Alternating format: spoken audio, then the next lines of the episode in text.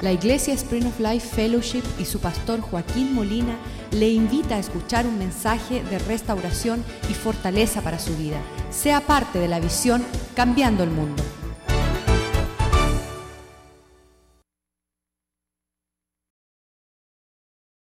compasión para sufrir lo que usted está sufriendo, para poder sentir lo que usted sienta. Por eso Dios los escogió. Son hombres súper particulares. Las cosas que ha sufrido Walter en su vida, hay pocos en este lugar que han sufrido. Cosas de la historia privada y de los procesos de su vida, la larga historia, que han podido moldear en él un corazón, no de jactancia, sino de compasión para los que necesitan paciencia. Y lo mismo con Juan. Dice, para que sean ah, pacientes con los ignorantes, por aquellas personas que desconocen, para los extraviados, puesto que él también está rodeado de debilidad. Porque son hombres sumamente golpeados por la vida.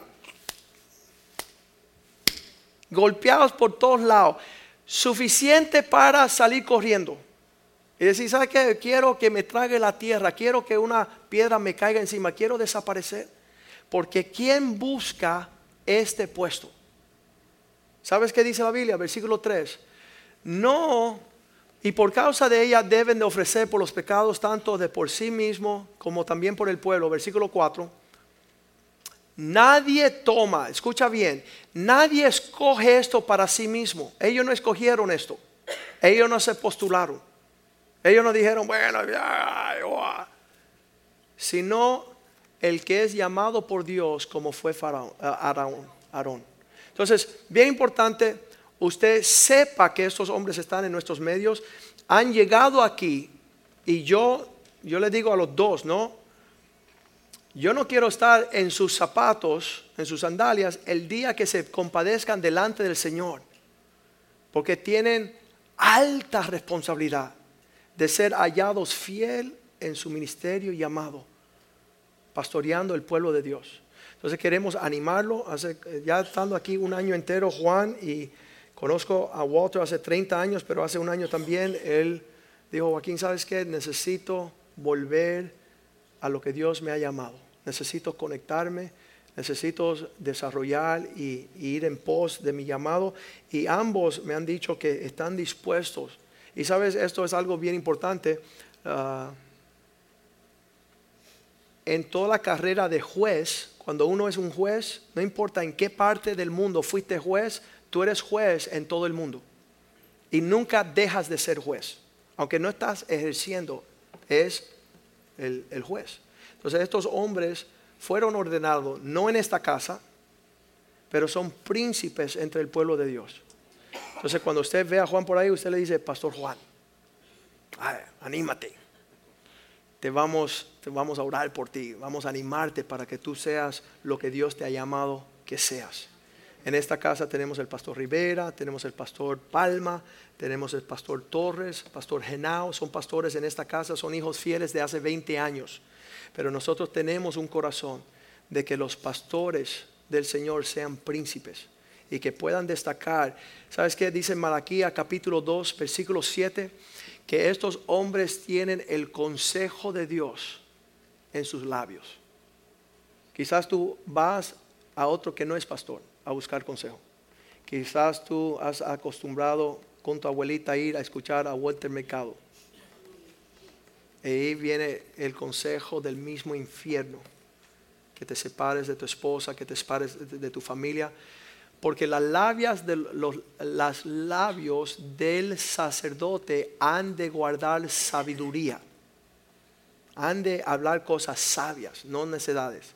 De su boca el pueblo buscará la ley, porque es mensajero de Dios de los ejércitos. Estos hombres tendrán la llave, la clave de la prosperidad de sus vidas. No porque son magos, no porque son brujos, porque Dios se ha placido poner su consejo en sus labios, igual que los labios de nuestros pastores. Cuando yo salgo de viaje, tengo plena confianza que lo que usted recibe es palabra de Dios.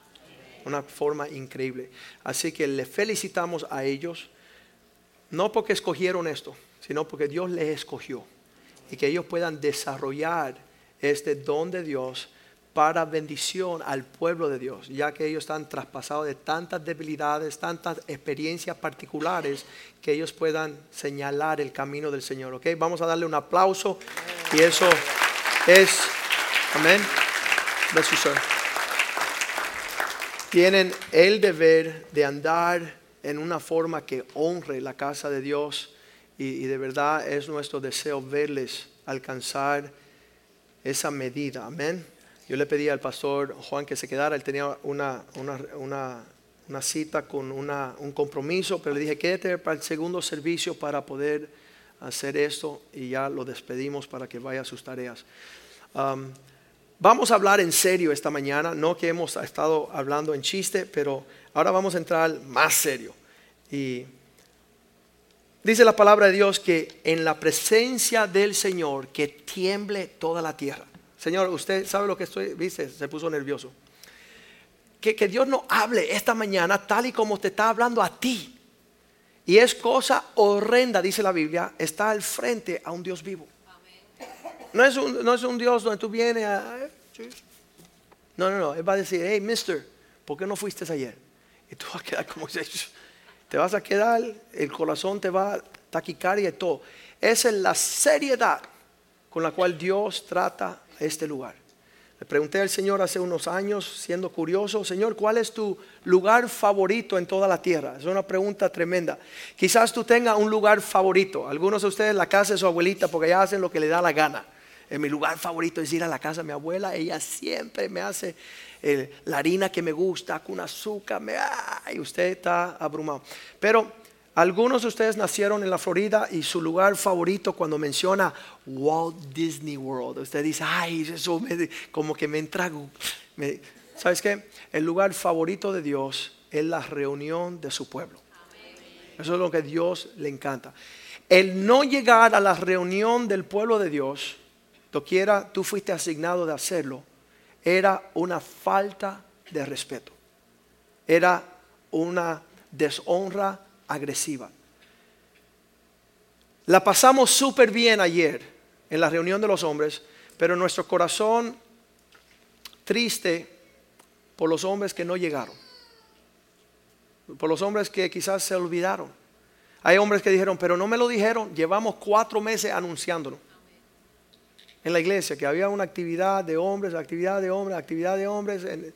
Ese intermedio donde damos los anuncios, ahí está toda la información. Y la persona dice, es que no me recordaron. Mi, mi abuelita no me lo dijo. Escuche bien. Como es el lugar favorito de Dios, quizás no es el tuyo. Tú dices, es una, mira, ya tengo que ir, se me está quemando la carne. Se ha alargado usted hoy. No, escucha. Lugar favorito de Dios, reunión de su pueblo, porque dice, cuando el pueblo es reunido, Dios manda bendición, manda la provisión necesaria para nuestra prosperidad. Es decir, que Dios va a otorgar a cada persona, toma, para que prospere. Cuando no llegamos es porque estamos distantes y desconectados y no recibimos lo que Dios nos quiere dar para nuestra prosperidad. Dice la palabra de Dios que Dios le da gracia. Eso es como gasolina es una provisión sobrenatural. Usted no puede buscar gracia en ningún lugar menos delante de Dios. Dios da gracia al humilde, pero escucha qué feo esto, mas mira de lejos al altivo. Un Dios que dio a su Hijo para que hubiese cercanía a la persona arrogante y prepotente y suficiente, Dios mira de lejos para no otorgar sobre ello su favor ni su bendición. Entonces, queremos esta mañana que usted sienta que esto no es un show, que no es un circo, que yo no soy maestro de ceremonias diciendo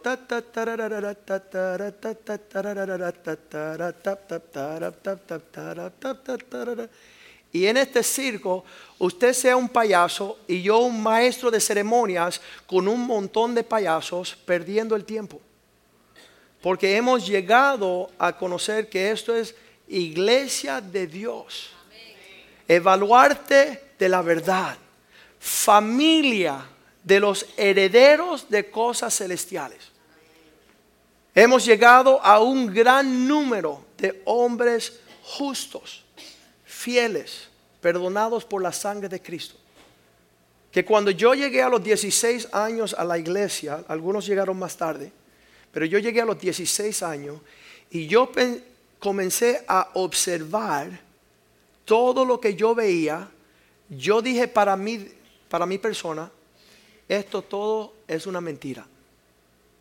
Esto no puede ser una realidad.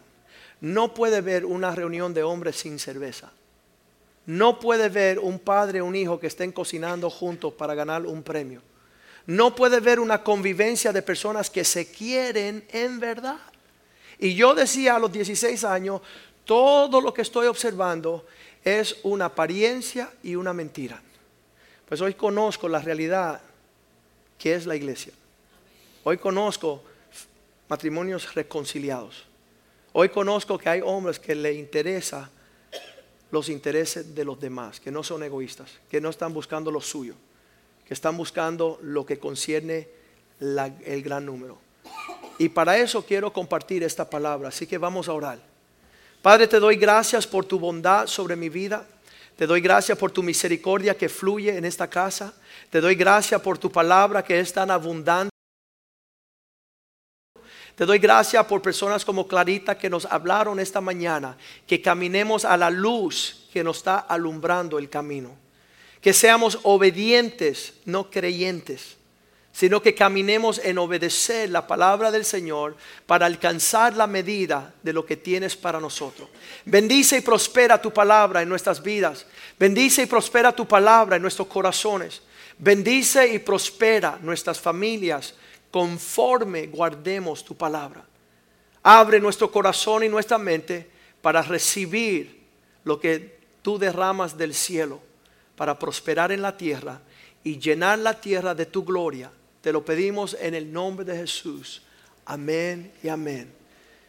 Era el año 1947 donde se formó en Europa un gran número de hombres en la Primera Guerra Mundial, los alemanes salieron a la Primera Guerra Mundial y todos, la mayoría de los soldados, murieron o regresaron sumamente afectados a un millar de millares de jóvenes que se dieron cuenta que eran huérfanos. Al ser huérfanos no tenían identidad, y no tenían herencia y no tenían legado. Se habían conocido en todo el mundo como perdedores. Y Dios no creó a los hombres ser perdedores. Se levantó un hombre pequeño y empezó a llamar el corazón de esos huérfanos a decir, tenemos la obligación de pelear por nuestra madre patria, nuestra tierra. Debemos de pararnos a acabar con las naciones y con el furor de ese sentimiento de huérfano, de destacarse como campeones, se levantaron un régimen llamado nazi, que eran hombres sin padres haciendo aberración de lo que es ser un hijo. Fueron en pos, fue un espíritu anticristo que fue en pos de los hijos de Dios, a capturarlos y meterlos presos en los centros de concentración, los campos de concentración. Le quitaron la comida, le quitaron el nombre, le quitaron las esposas, le quitaron los hijos, le dieron un tatuaje aquí de un número. Era más que un número, otro más. Y llevado a unas prisiones de cautiverio para destruir y extirparlos de la tierra porque ellos habían dicho que eran hijos de Dios, que eran predilectos, que tenían herencia, que tenían mandamientos, que eran excelentes. Ese espíritu de anticristo vino contra el espíritu de Dios para destruir los verdaderos hijos, que era el pueblo judío. Tengo una muestra pequeña de cómo quedó ese pueblo. Al final de la guerra, cuando llegaron los Estados Unidos a libertar los cautivos. Esto es un- una ilustración de lo que está aconteciendo en el aire espiritual de nuestra generación. Hay los hijos de Dios libertados por la sangre de Cristo, libertados por la obra del Calvario, y hay hijos cautivos, malnutridos, esclavos, despojados, desconectados de sus familias, de sus herencias, de su legado. A ese encuentro hubo un gran shock. Estaban abrumados viendo la condición real de aquellos que fueron llevados cautivos y despojados. Veamos este, este pequeño clip para que usted vea entrando en las prisiones. Stand back. Give us some room here. Stand back. Back. Back.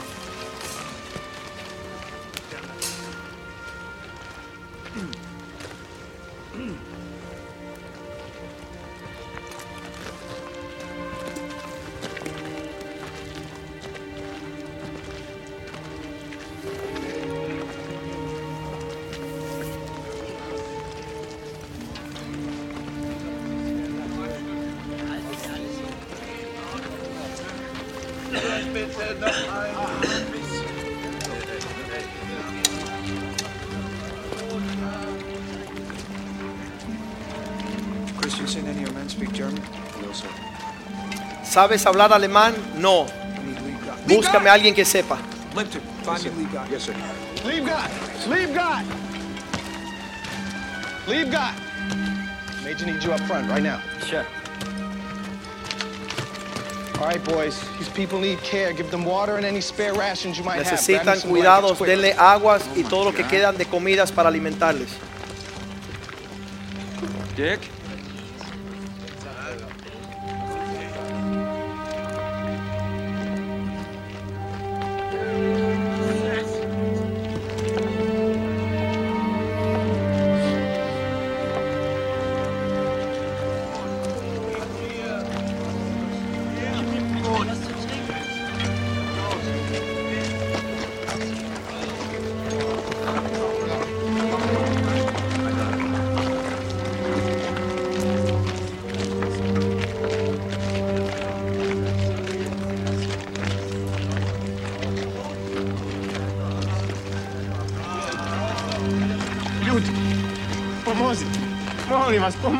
Još je živ. Još ga možete spasiti. Molim vas, ljudi, molim. Sorry. Here, take some water. Voda, bre, vodi mi. Jesus, Webb, can you believe this place? That's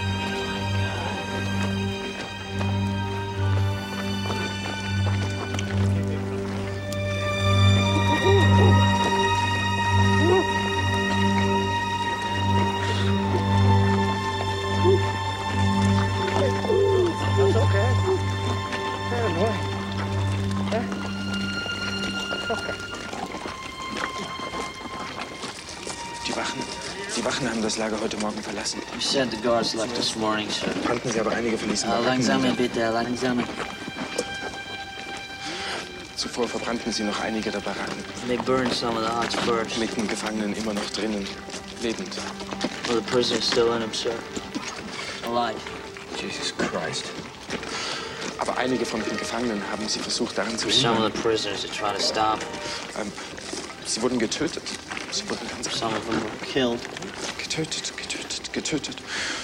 Die, die, die, die, Wachen haben nicht genügend. They didn't have enough ammo for all the prisoners, so Sie töteten so viele sie konnten. they killed as many as they could Und, und ähm, dann verließen sie einfach das Lager. Sie, before they left the camp.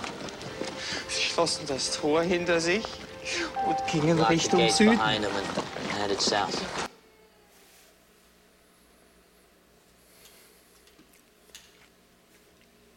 Juan capítulo 14, versículo 1 del Evangelio de Juan 14, 1 dice, no se turbe vuestro corazón, crees en Dios, creer también en mí. ¿Qué creemos? Versículo 2, en la casa de mi Padre muchas moradas hay. El creer en Dios significa que tú tienes una relación con el Padre.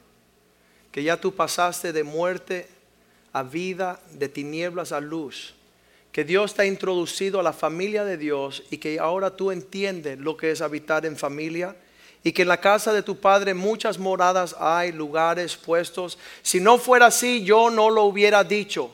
Voy pues a preparar lugar para vosotros. Versículo 3. Y si me fuere y os preparare lugar, vendré otra vez y os tomaré a mí mismo para que donde yo estoy, vosotros también estéis. La diferencia entre nosotros y el mundo es la relación con el Padre. La diferencia entre una familia en Cristo y una familia fuera de Cristo es la honra que le damos al Padre. Entender lo que es familia, entender lo que es la instrucción de una casa, lo que es traer honra que somos miembros de la casa de Dios. Ya no estamos desconectados. En este caso vimos los judíos que le dijeron a Dios Padre, no queremos ser hijos de Dios. Queremos ser banqueros, queremos ser fiancistas, queremos eh, meternos en los negocios de estos mundos y acabaron destituidos, llevados a la concentración, a estos campos de concentración, despojados de su familia, de sus vidas, de sus fortunas, de su bendición, de su éxito. Esa es la obra del anticristo en nuestros tiempos. La obra de Dios dice, Salmo 68, 6, que aquellos que son, dice, Dios hace habitar en familia a los desamparados. Es como sacar a aquellos del centro de concentración, los cautivos a prosperar, mas no los rebeldes. Los rebeldes seguirán en cautiverio, serán en destrucción, serán destituidos, despojados, porque rehusaron ser hijos. Malaquías 4:6 dice que si este es el último versículo del Viejo Testamento, el mensaje total dice que si los corazones de los papás están desconectados de sus hijos, él volverá el corazón de los padres hacia los hijos y el corazón de los hijos que se conecten al papá. No sea que venga y la tierra sufra de maldición, de caos, de destrucción. Es importante, yo tengo un deber. ¿Sabes qué? La semana que viene es el día de los padres. Yo digo, ¿seré un padre espiritual bueno o malo? El padre que consiente a su hijo hacer lo que le da la gana, dice la Biblia, lo destruye porque nunca logra una disciplina de corrección, de instrucción que lo lleva a la prosperidad. Estaba en 1 Samuel capítulo 20, versículo 5. Esta muestra de, de, la honra de un hijo a un padre. David fue adoptado al reino de Saúl como un hijo y fue invitado, escucha bien, fue invitado a sentarse a la mesa del rey como uno de sus hijos. Y David sabía, necesito yo tomar mi puesto, porque si deshonro la mesa y la casa, la penalidad es muerte. No puedo deshonrar la casa de mi padre. David le respondió a Jonatán, he aquí que mañana será día de fiesta. Hay una celebración en casa y yo acostumbro sentarme con el rey a comer. Mas tú dejarás que me esconda en el campo hasta la tarde del tercer día. Jonatán, mañana no puedo estar sentado a la mesa, así que vas a tener que responder por mí. Versículo 6. ¿Qué es el problema con no llegar a la casa, a la mesa del rey? Si tu padre hiciere mención de mí, si papá pregunta por mí y dirás, me rogó mucho me lo pidió por favor que lo dejase correr a Belén, a su ciudad, porque toda su familia está celebrando. La única justificación de no venir a sentarte en la casa del Señor, en la mesa del Señor, es que estás defendiendo tu familia. No estás exponiendo tu familia. Dice Jonathan, dile que estoy celebrando la familia, para que no sufra yo la penalidad de aquellos que deshonran la casa. Y ahí pues el próximo día, versículo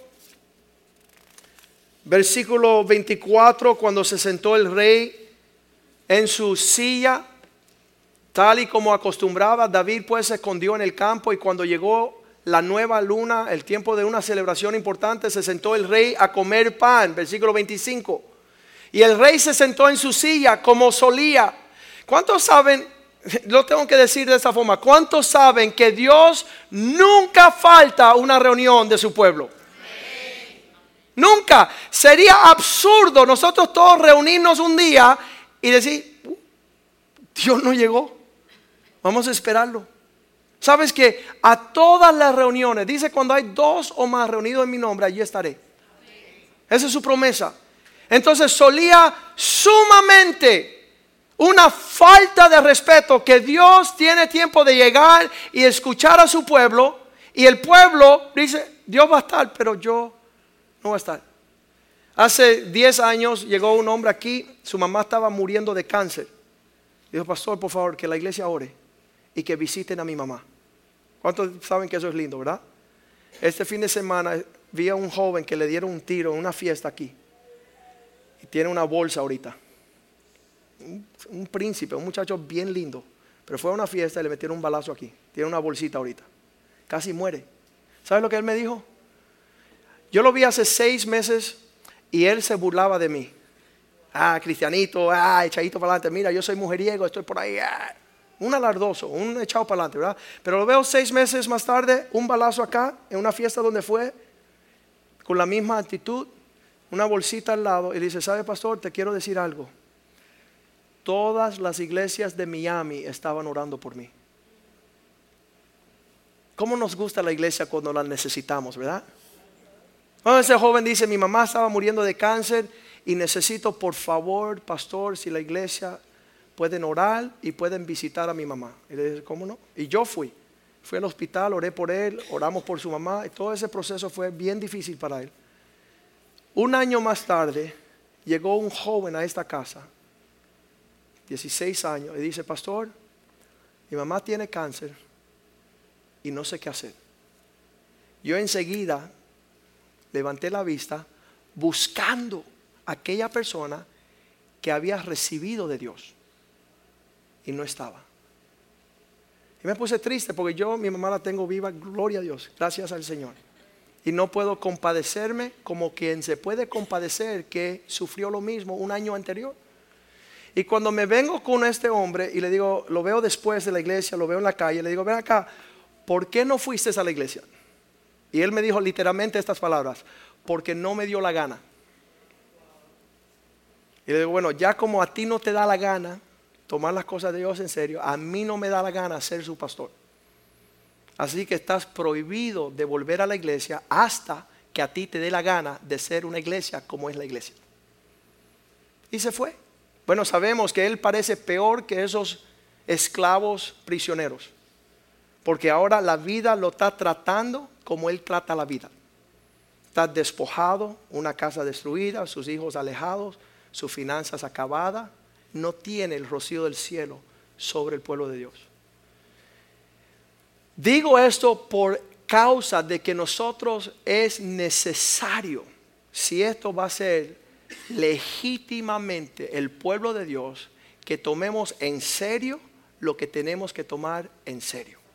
Y que esa sillita que usted ocupa, sepa que es un privilegio, una honra estar sentado en la mesa del Señor. El jueves de cada semana celebramos la Santa Cena.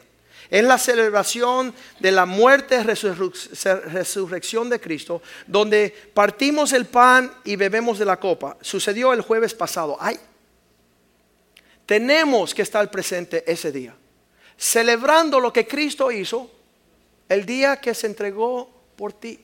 O sea que a una situación importante usted no pudo llegar, pero es la excepción y no la regla. Que usted esté presente, que usted celebre la mesa del Señor con el pueblo del Señor.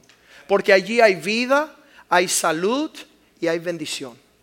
Dice, algunos no participan y están débiles, enfermos y ya han muerto. Porque no han sabido discernir el cuerpo de Cristo. David se preocupa de qué va a pensar el rey cuando se sienta a celebrar. Y dice, dile que no voy a estar. Versículo 26. Cuando vio, más aquel día, Sa- Saúl no dijo nada. Vamos al 25, ¿verdad? Dice, um, El rey se sentó en su silla como solía, en el asiento junto a la pared.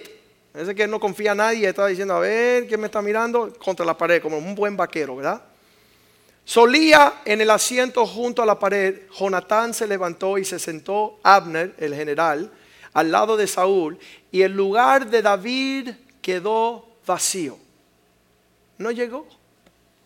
No llegó a la mesa, no se sentó como un hijo invitado a la mesa. Y ahí cuando nosotros tenemos que entender que Dios no desea, escúchame, el puesto que usted ocupa en la casa de Dios es único. El único que puede reemplazar a Eber es Eber. Es irreemplacible. El único que puede reemplazar a Carlos es Carlos.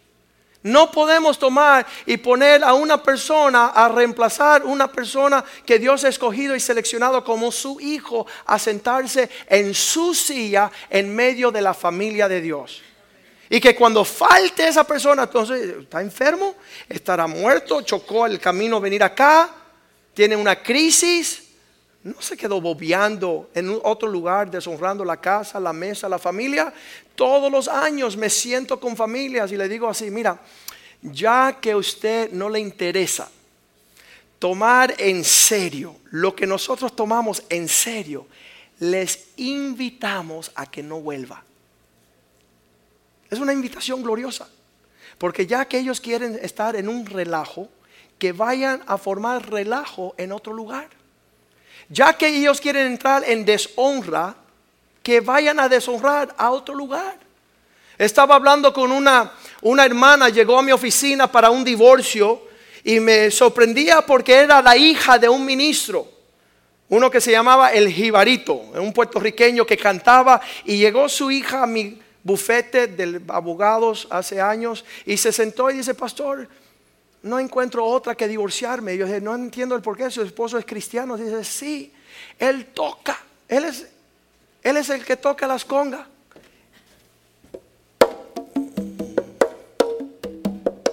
Y dije, ¿qué pasa si es ministro? Es ministro del altar del Señor. Va a una iglesia donde yo conozco el pastor. ¿Qué pasa? Dice, no, no es el problema que él toca las congas.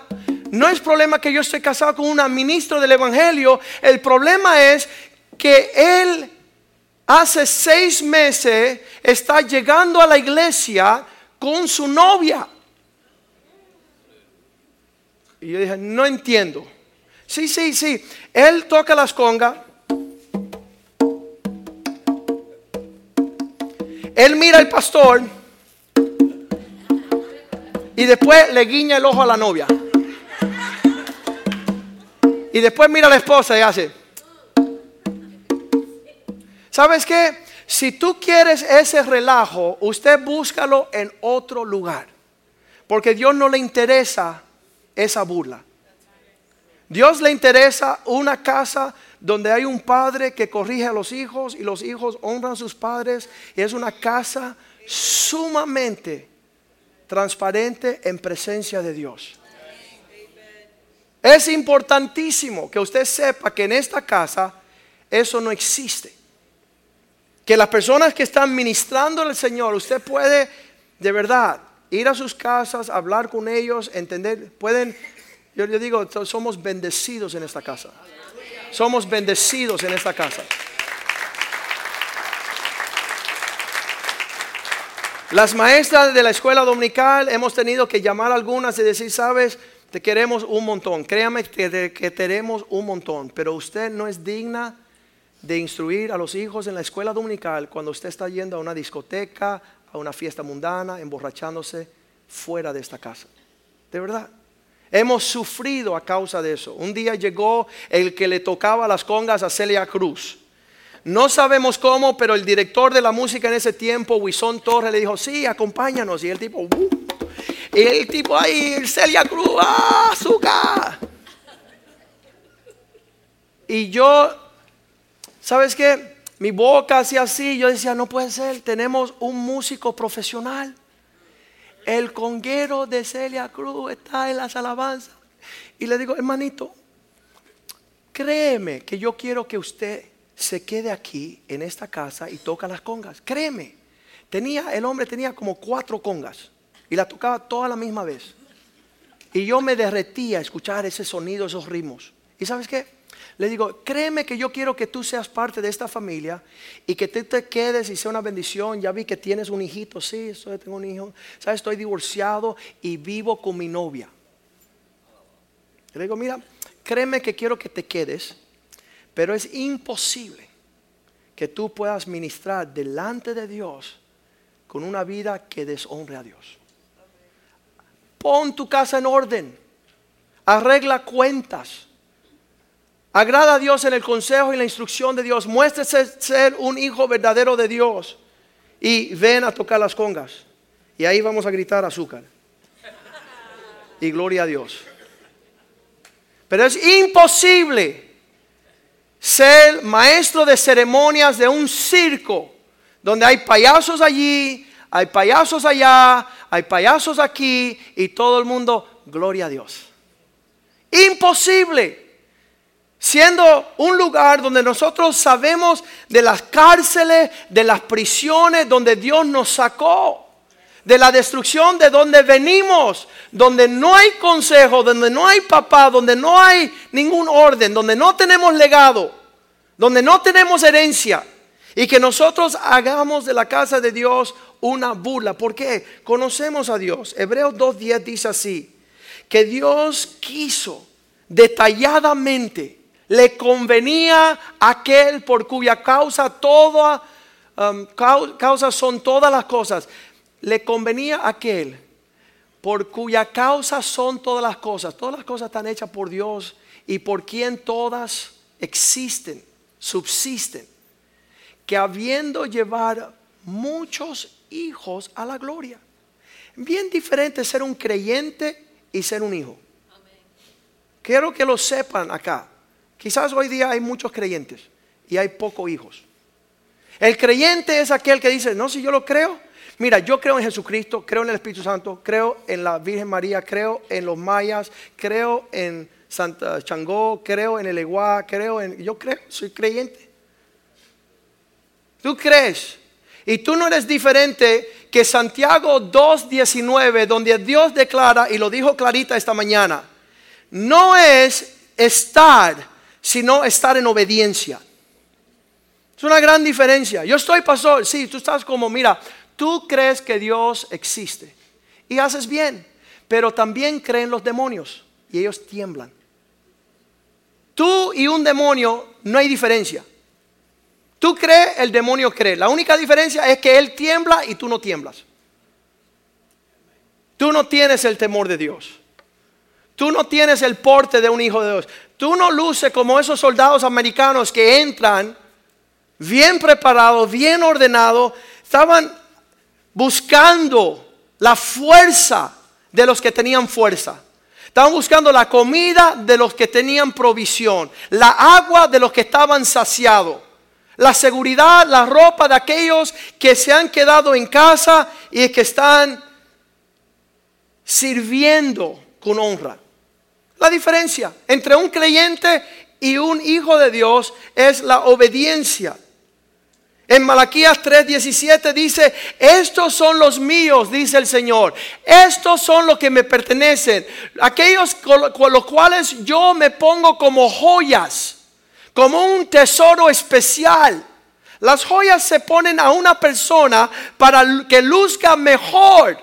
Y Dios tiene a sus hijos para decirle a todas las naciones, miran, miren mi gloria, miren mi excelencia, miren mi valor, miren las vidas transformadas, miren aquellos que caminan según su papá eterno, que guardan sus palabras, que honran la casa.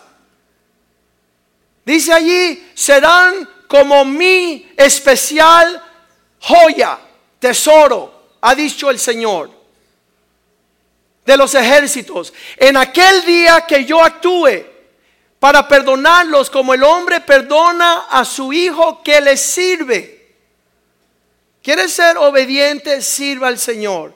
¿Quieres ser un hijo? Aprenda a servir. La servidumbre, la humildad. la obediencia. Versículo 18 dice, en aquel día se volverá a distinguir la diferencia entre lo que están bien y lo que están mal, entre lo que sirven a Dios y lo que solo sirven a su propia persona, a lo que no le sirven. Decíamos nosotros hace 10 años acá, comenzamos a decir por herencia de Papitín, Papitín empezó a correr la voz, el que no sirve, no sirve. El que no sirve, no sirve. Y Dios dice lo mismo. Dios dice, por causa de que no me glorificaste, por causa que tú no quisiste ser un hijo de Dios con toda la honra, la dignidad, la familia, el nombre, la herencia, la casa, te entregaré a tu maldad para que estés en familia entre los tuyos.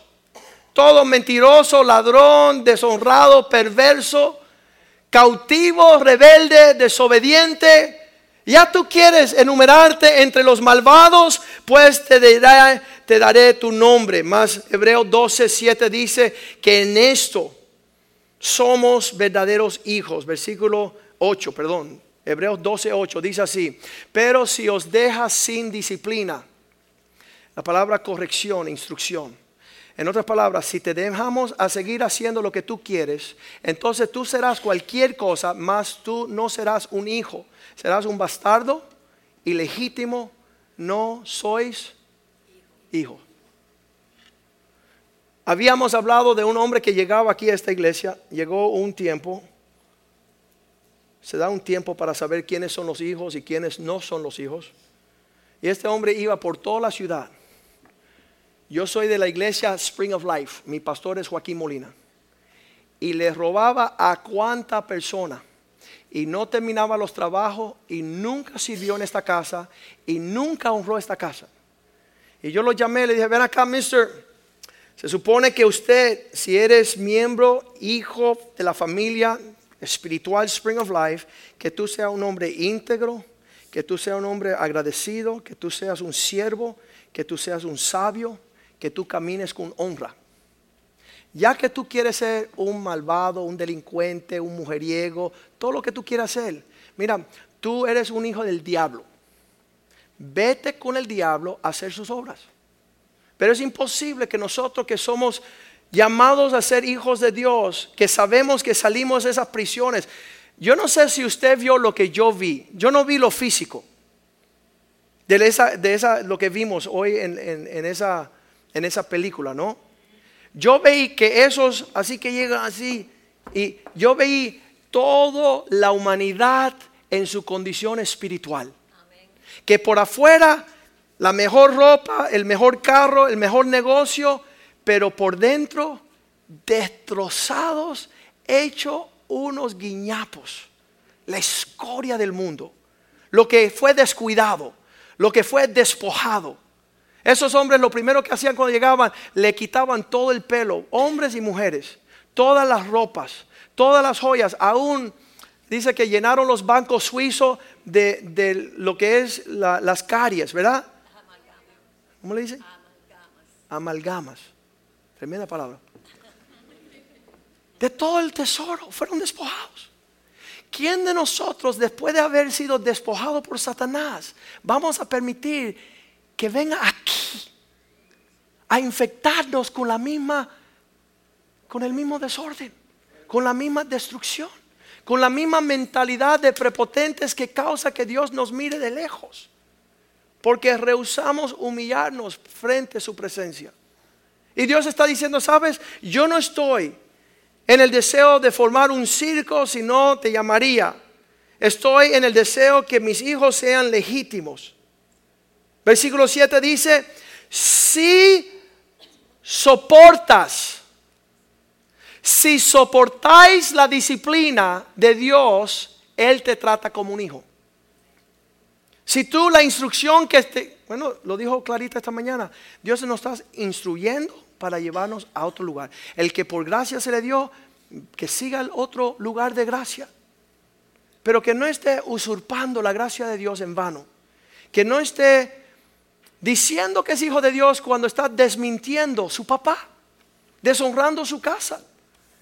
Dice, si soportáis la disciplina, Dios te trata como un hijo. Porque ¿qué hijo existe a quien el padre no lo disciplina? Ese es un desastre. Cuando el padre deja que el hijo haga lo que le dé la gana, ya eso se forma el relajo. Y sabemos que en una casa donde hay una separación, Marcos 3:25 dice que una casa dividida entre sí no prevalecerá, no permanece. ¿Sabes qué creo?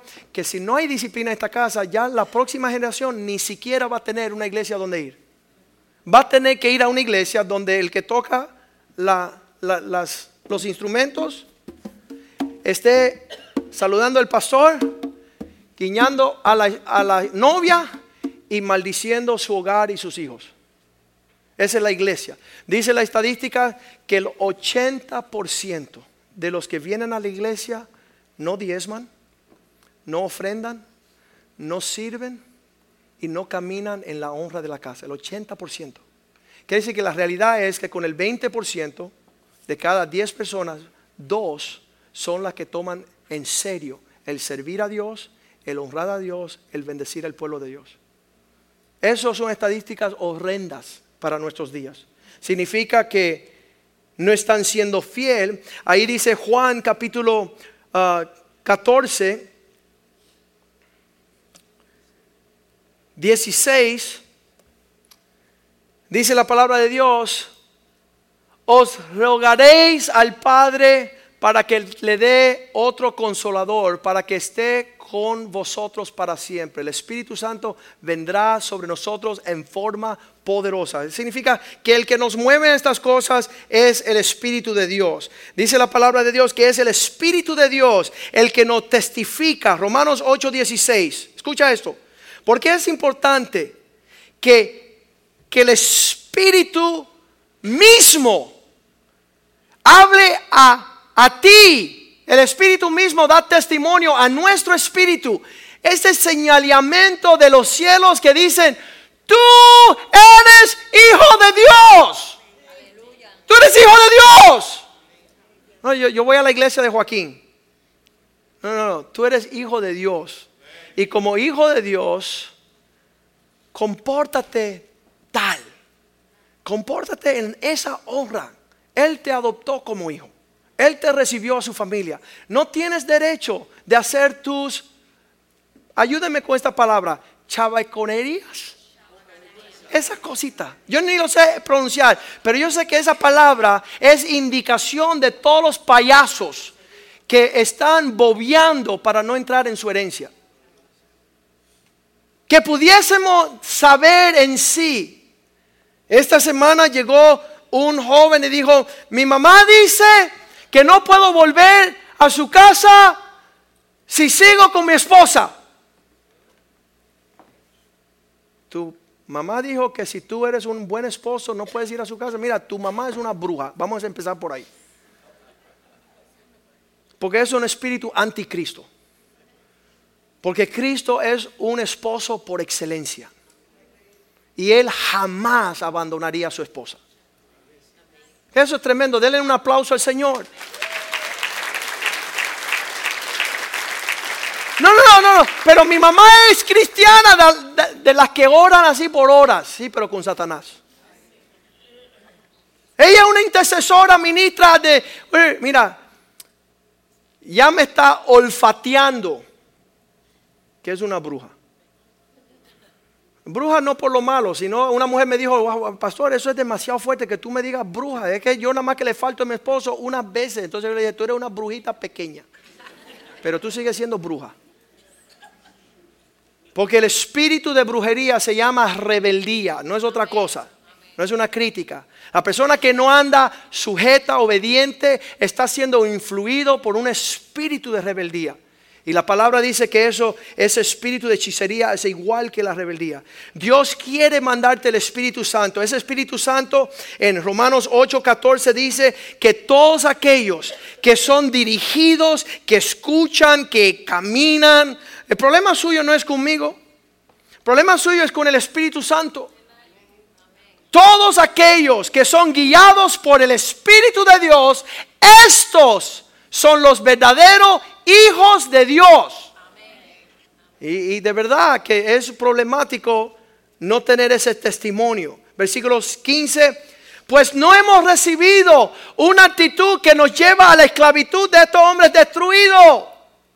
No somos aquellos que estamos derrotados, desconectados, despojamos. Somos hijos fieles.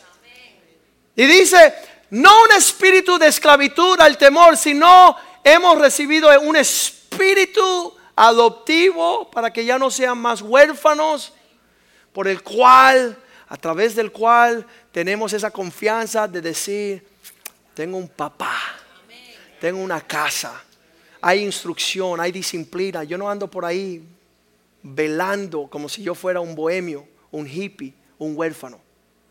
Yo no soy aquellos. Yo tengo casa, yo tengo familia, hay la dádiva de padres. Cuando está hablando esto, ese versículo 16 dice que es el Espíritu mismo el que da testimonio a nuestro espíritu, que nuestro comportamiento de llegar o no llegar, estar o no estar, sentarnos o no sentarnos, no tiene que ver con Joaquín, ni el pastor, ni Spring of Light, ni la iglesia, tiene, ver que, tiene que ver con Dios. Y si usted aquí no te comporta como un hijo, vas a estar rodando, rodando, rodando. Tengo muchos amigos que andan de iglesia en iglesias, buscando otra iglesia, pero nunca pueden ser hijos buscando otras visiones y misterios, pero no tienen padres espirituales. No resisten la disciplina, no resisten la corrección, no disciplinen la instrucción. Um, son iglesias para iglesias.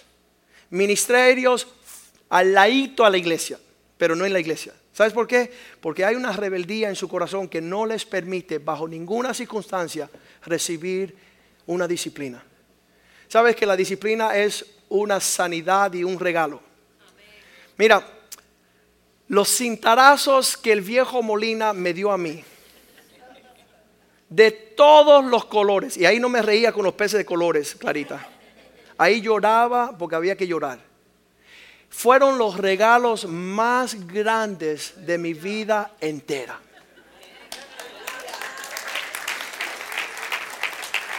No puedo recordar ni uno de la cual no me vino a afectar bien cerquita para yo guardar el buen camino. Es una bendición. Personas han venido a mi iglesia, a mi oficina y me dicen, pastor, ¿no te enteraste que? Y yo dije, sí, me enteré si toda la ciudad lo sabe.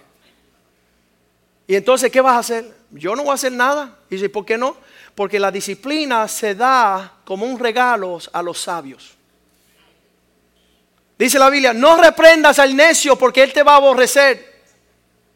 Oye, si me encontrara en primera plana del periódico en Miami que soy un descarado y el pastor no me ha llamado. No, si la disciplina es para un hijo sabio que se va a arrepentir y que va a recibir una instrucción. Pastor, ¿por qué tú no me llamas la atención? ¿Por qué tú no me haces? ¿Sabes por qué? Porque la disciplina es un regalo que se le obsequia a un hijo que uno sabe que lo va a recibir. Y el que no va a recibir la disciplina, él va a seguir Dice, no disciplines o corriges un necio porque vas a carriar afrenta. ¿Te va a aborrecer? ¿Qué se cree el pastor este? Llamándome la atención. Ah. Eh, ha sucedido muchos, mucho tiempo. La disciplina, pídele al Señor, Señor, disciplíname. Señor, corrígeme. Señor, manda ese Espíritu Santo que dice la Biblia que vino para corregir, para ah, dar convicción, para traernos juicio, para traernos sabiduría. Corrígeme, Señor. Dice aquí Romanos, no, Juan 14, 8 dice que cuando Él venga el Espíritu, Él dará convicción de pecado. No sé por qué estamos cruzados en esa, lo voy a buscar. Dice que cuando viene ese espíritu, 16, ¿verdad? 7 y 8. Vamos al 16 y 8. Juan 16, 8. Y cuando Él venga, convencerá al mundo de pecado. Mister, si Dios te está mostrando lo que es pecado, es para que no mueras, porque la paga del pecado es muerte. Dios no quiere que tú peques para que no termines allí calvo y rayado, despojado, destituido. Todo pecado lleva muerte. Y Dios no quiere muerte para sus hijos, sino vida y en abundancia. Que prosperes en todo. Al mundo del pecado, de la justicia y del juicio. Tener el juicio, antes decían, ese perdió el juicio. Eso significa, este está loco. Música, poeta o loco. Como no es músico ni poeta, el tipo debe ser loco. Perdió el juicio. No sabe tomar decisiones. No tiene el Espíritu de Dios. No sabe tomar decisiones. Hombres que me han dicho llorando, pastor, cometí el error de una mala decisión. Y ya no se puede arreglar. Porque no hubo juicio. No hubo un entendimiento. Como está lloviendo, vamos a tener una parte de, de este sermón que comienza a las 3 de la tarde. Romanos 9, versículo 4. Al pueblo de Dios, al pueblo de Dios, son los que le pertenece la adopción. ¿Cuánto de verdad se siente que han sido adoptados en Cristo? Yo me siento, yo me siento que Él es mi papá, estoy en la familia de Dios, Él me adoptó. A los israelitas son los cuales son la adopción y como hay adopción hay gloria. No había gloria en mi familia, había vergüenza. En Cristo hay gloria porque soy hijo de Él, conectado, adoptado, recibido en el amado. Y como hay gloria, hay pacto. El pacto de su sangre, del pan, de la copa. Ese es un, pacto que celebramos, lo que somos hijos, lo que deseamos gloria. Promulgación de leyes. Un hijo ama la ley. Mira, uno de mis deleites semanales es mis hijos llegando a mi casa o llegan a mi esposa y dicen, papá, esto es lo que hay. ¿Me das permiso? Ellos están buscando la bendición. Están diciendo, mira, esto es lo que hay. Dame la bendición o di que no, porque yo sé si tú dices que no, ahí no hay bendición y yo no quiero.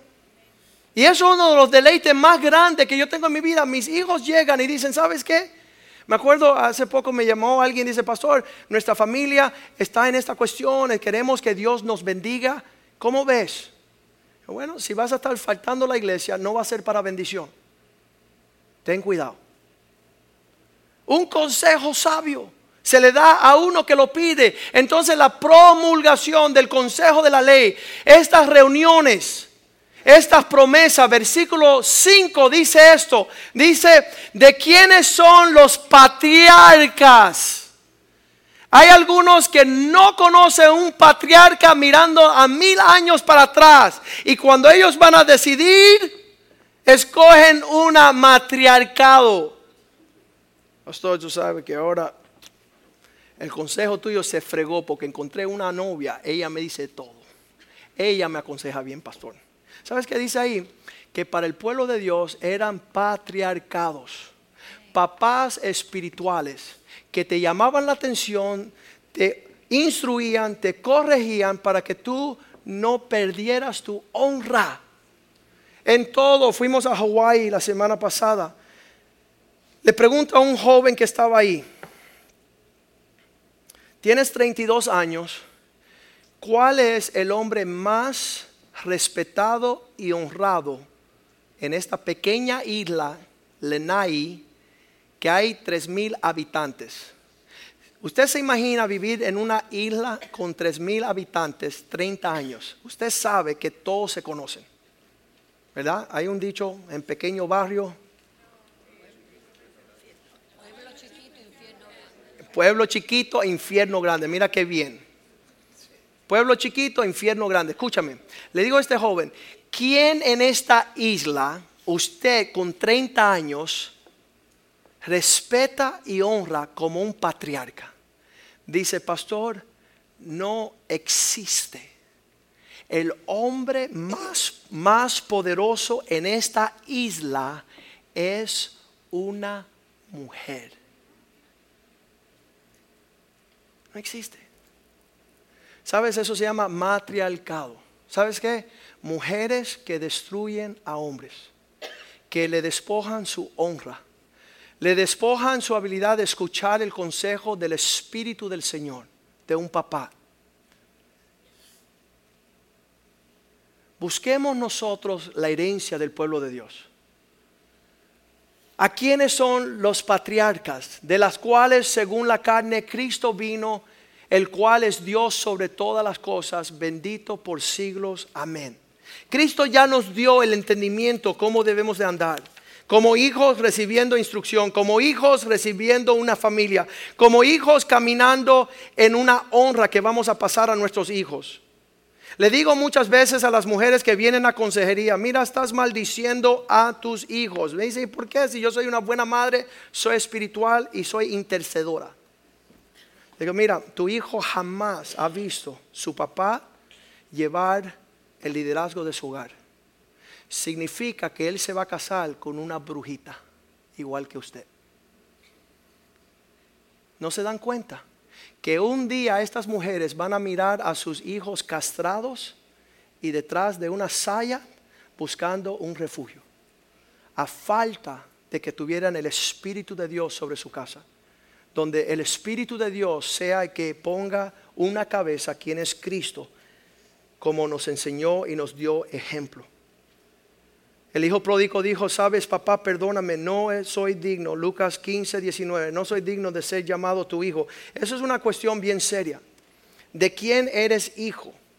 Hay algunos que son hijos de la calle, hijos del trago, hijos de la droga, de las pandillas.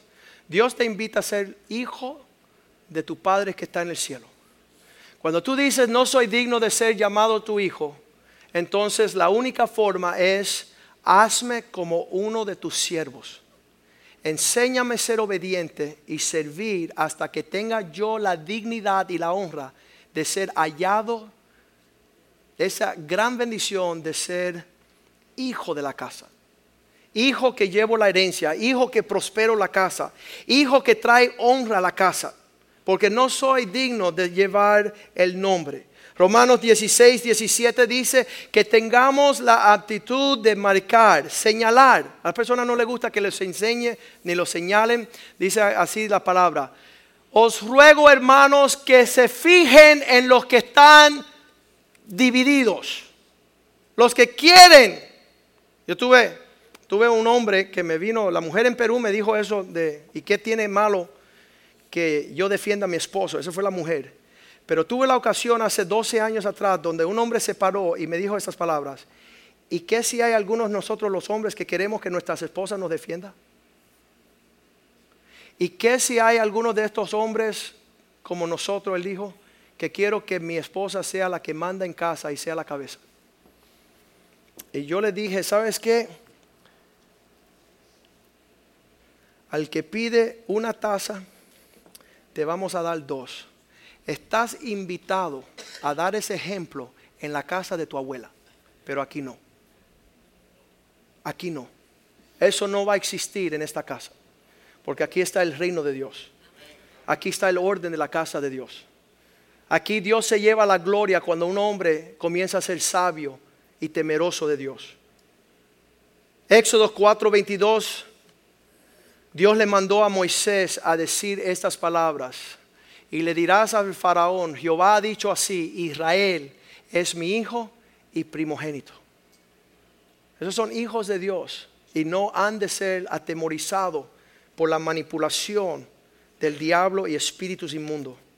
Somos una casa que queremos honrar a Dios. Somos una casa que dice la Biblia que el mundo entero, ayer estaba fascinado todo el vecindario cuando los hombres se reunieron, porque mira, le voy a decir algo, los hombres no les gustan reunirse, número uno. El hombre le gusta estar solo, le gusta estar separado, le gusta estar distante y disfrutando su prepotencia. Él solito. Él está feliz si lo dejan solo. Los esposos le dicen a la esposa, déjame solo. Pero cuando los hombres se reúnen, están juntos en armonía, en comunión, en un mismo propósito, glorificando un mismo Dios, señalándole a todo el mundo, estamos aquí porque Dios nos rescató de unas prisiones de egoísmo, de rebeldía y desobediencia. Dice la palabra Romanos 8:19 que toda la creación gime por ver ardientemente con una... Mira, estas dos palabras, anhelo y ardiente, son profundos en el alma. Todo el mundo anhela ardientemente la creación, ver la manifestación de los hijos de Dios, observar el comportamiento de aquellos que se maravillan en ver que somos hijos fieles, hijos obedientes, hijos responsables, hijos que administran la casa de Dios. Me gozo ver el equipo de música. Son hijos de esta casa súper fieles. Nadie le dice, que, oye, tienen que ensayar, oye, tienen que... No, como ellos tienen un don de Dios y están caminando en la honra de su Padre. Y han bendecido esta casa. Han bendecido la casa de Dios extremadamente. Traen un refrigerio, un descanso, un comportamiento digno de imitar. Sería horrible.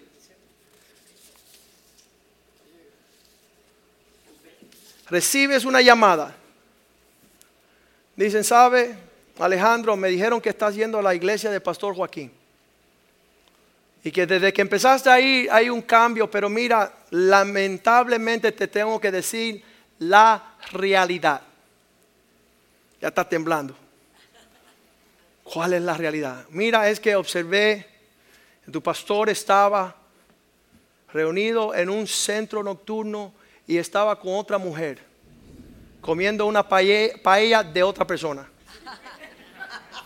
Una traición completa. Y que tú vuelvas el domingo acá y que tú tengas un comportamiento conmigo como si nada estuviera pasando.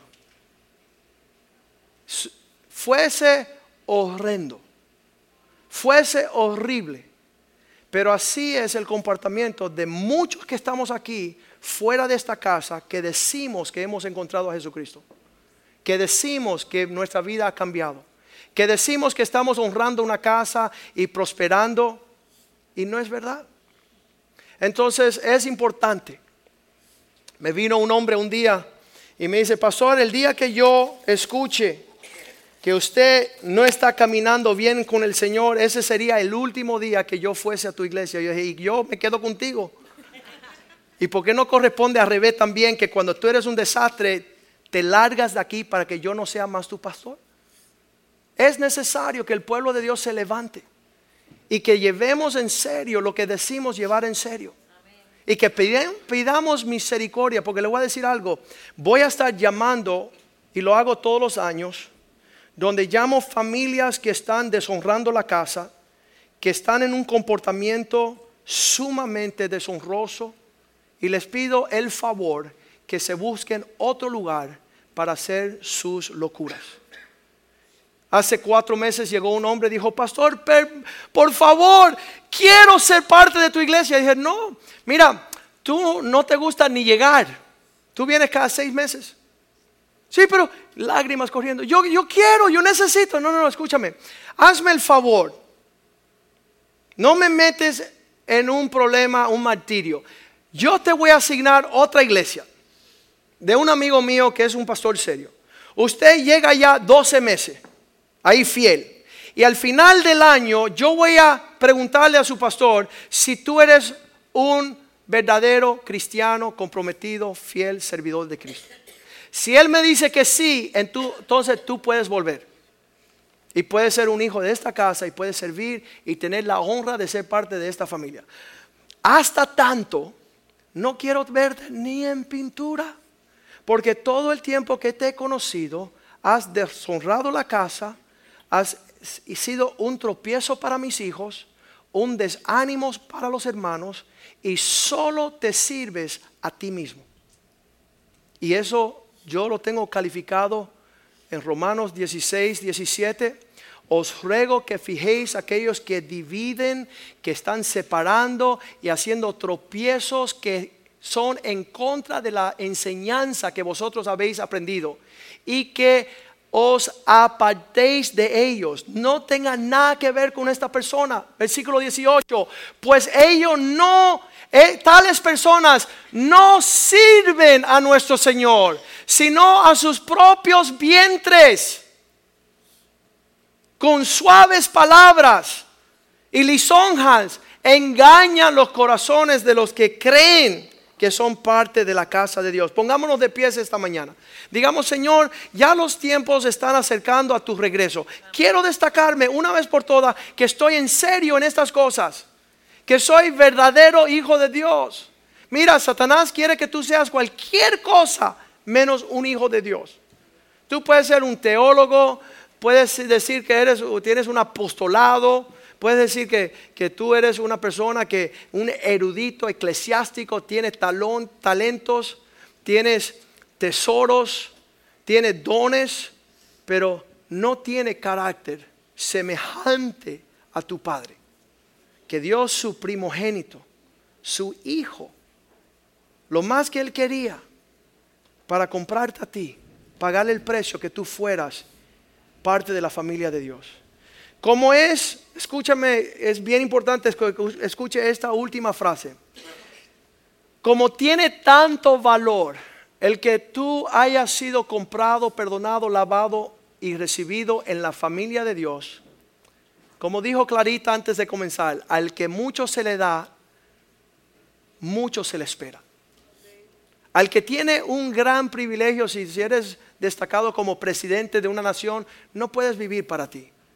Si tienes una silla de honra, no puedes desbaratarla. Le estaba hablando a uno de los hombres, preparando el evento de hombres. Yo le decía, ¿sabes qué? me tengo que dar por enterado que yo quiero lo que Dios quiere.